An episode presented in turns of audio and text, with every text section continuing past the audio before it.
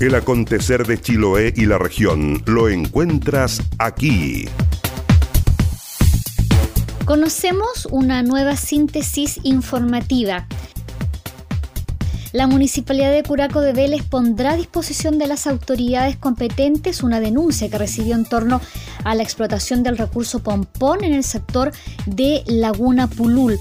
José Almonacit, encargado de la Oficina de Medio Ambiente, explicó que en primera instancia se van a recabar los antecedentes para corroborar esta denuncia. Independiente de la legalidad o no de la actividad extractiva, Almonacid dijo que es necesario cuidar los pomponales y las turberas que todavía existen en la isla de Quinchao, principalmente porque constituyen importantes reservorios de agua dulce.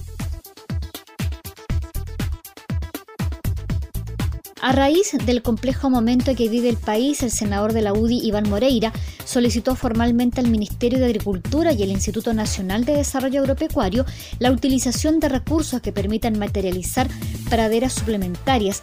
El parlamentario puntualizó que si bien esta no es una catástrofe agrícola, sí lo es desde el punto de vista sanitario.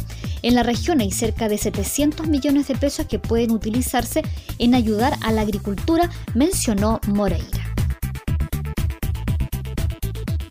Hasta Dalcagua llegó el director del Servicio de Salud Chiloé, Eric Poblete, para reunirse con el alcalde Juan Igerra y explicar en detalle el uso que se le va a dar al nuevo centro de salud familiar en el marco de la pandemia COVID-19.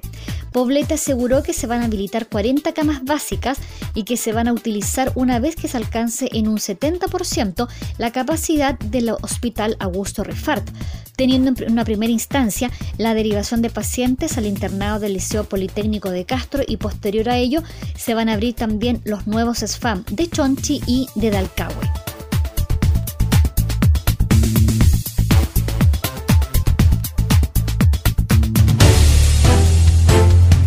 Castro llegó a una máxima de 14 grados y el día se ha mantenido con nubosidad parcial.